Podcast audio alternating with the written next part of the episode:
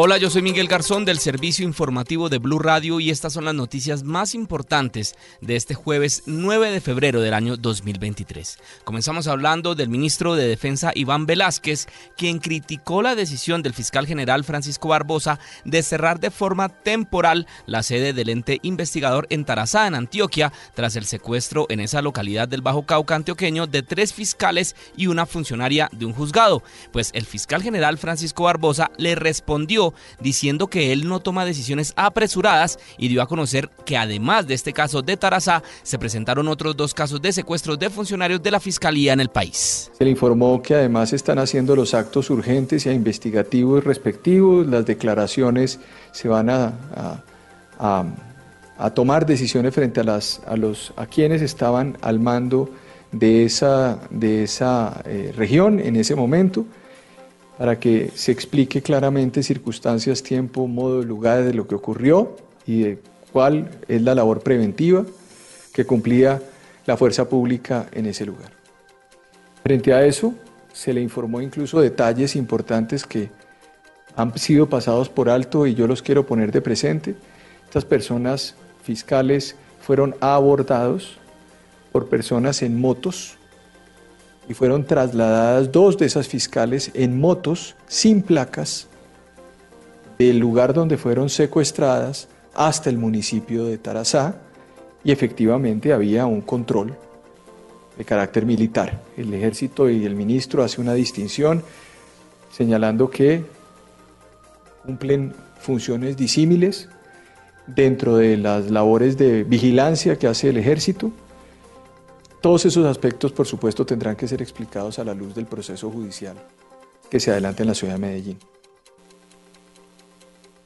Se le informó al mismo tiempo de que bajo gravedad de juramento también los fiscales y los funcionarios judiciales eh, estuvieron en, zona rural del municipio de, Tarazá. Eh, allí, Barro Blanco, Barro Blanco, eh, el comandante del lugar se presentó como alias Gonzalito, uno de los líderes del clan del Golfo y persona que eh, después de haber estado con estas personas les dio la, los dejó libres. Esas personas fueron requisadas, fotografiadas, inspeccionadas, en fin. Eh, se le dio a esas personas una vez regresaron a Medellín una incapacidad médica por, eh, de 20 días por estrés postraumático. O sea, yo creo que aquí es importante decirle al país que el fiscal general no toma decisiones apresuradas. Las decisiones que yo he tomado en esta fiscalía son razonadas. Y se lo dije al ministro de una manera muy franca. Le dije, nosotros cerramos transitoriamente eh, la fiscalía en Tarazá, la trasladamos sus funciones y sus funcionarios a la ciudad de Medellín por efecto de lo que ocurrió, que no es normal. Por otro lado, el gobierno nacional reveló algunos de los puntos claves que tendría la ley de sometimiento que se presentará el próximo miércoles 15 de febrero al Congreso de la República. Uno de ellos dice que se mantendría la idea de que los narcotraficantes que se acojan a esta ley se queden con un 10% de sus bienes. Escuchemos al ministro de Justicia, Néstor Osuna, explicando este punto. Sí pensamos mantener esa figura de que si la, no solo entrega bienes, sino si las personas que se acojan a esa propuesta desmantelan la banda, entregan la información sobre las rutas, sobre la forma de proceder criminal y entregan sus bienes, que son muy cuantiosos, pueden quedarse con el 10%. Cambiamos de tema porque se cumplió la reunión entre el presidente Gustavo Petro y las EPS en el Ministerio de Salud en Bogotá para discutir el proyecto de la reforma a la salud que se va a presentar también la próxima semana. Al término del encuentro, el vocero del gobierno, Alfonso Prada, reiteró que bajo ninguna circunstancia se van a eliminar las EPS y tampoco se les va a poner un término de transición de subsistencia. Escuchemos al ministro de Gobierno, Alfonso Prada. No, el proyecto bajo ninguna circunstancia elimina las EPS ni tampoco les pone un término de transición de subsistencia. Las que se acondicionen y crean que pueden eh, convivir dentro del nuevo sistema de prevención y de atención primaria van a tener todas las posibilidades de desarrollar eh, sus objetos sociales. Seguimos hablando de la reforma a la salud porque Blue Radio conoció que dentro del articulado de esta reforma, la nueva EPS será la que encabece el proceso de la transición del nuevo modelo de salud del gobierno de Gustavo Petro. La entidad estaría dispuesta a aceptar los 7 millones de afiliados que necesitan ser trasladados en este momento en el país. Habla el director de la ADRES, Félix León Martínez.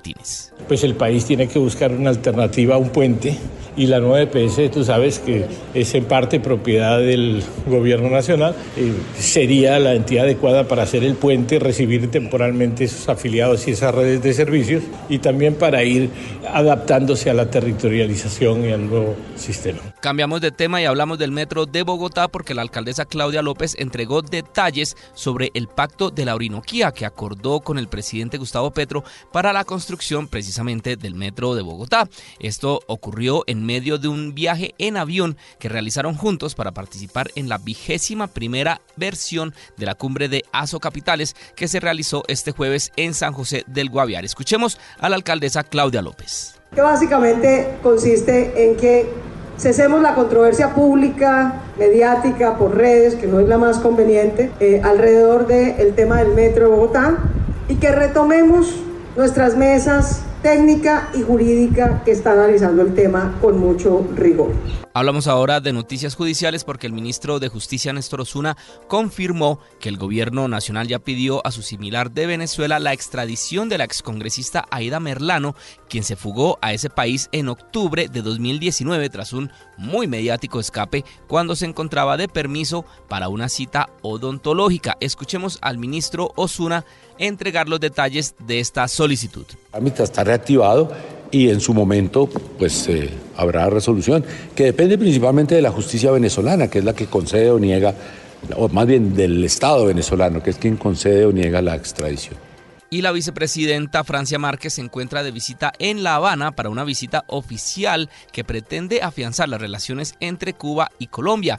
La vicepresidenta agradeció al gobierno cubano por su compromiso con la paz en Colombia ya que participa como garante en los diálogos que el gobierno está llevando a cabo con el Ejército de Liberación Nacional, un rol que también Cuba cumplió en las negociaciones con las FARC años atrás. Escuchemos a la vicepresidenta Francia Márquez. Es una posibilidad también para agradecerle a Cuba todo el compromiso por la paz en nuestro país.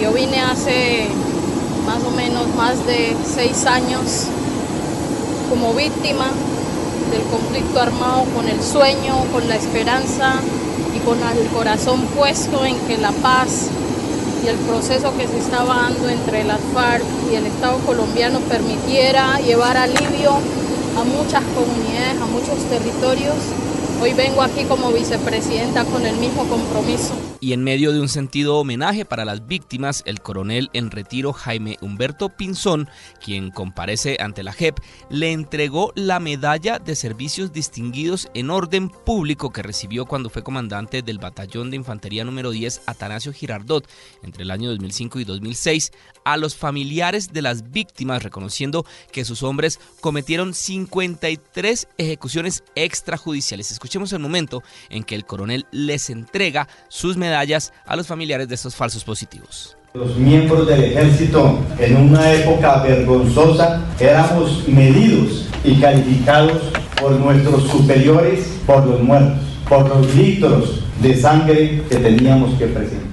Hablamos ahora del ex alcalde de Bogotá, Samuel Moreno Rojas, que fue trasladado de urgencia al hospital militar en Bogotá luego de que sufriera un desmayo en la estación de carabineros de la Policía Nacional. Según confirmó la entidad, llegó sin signos vitales, por lo que tuvo que ser reanimado.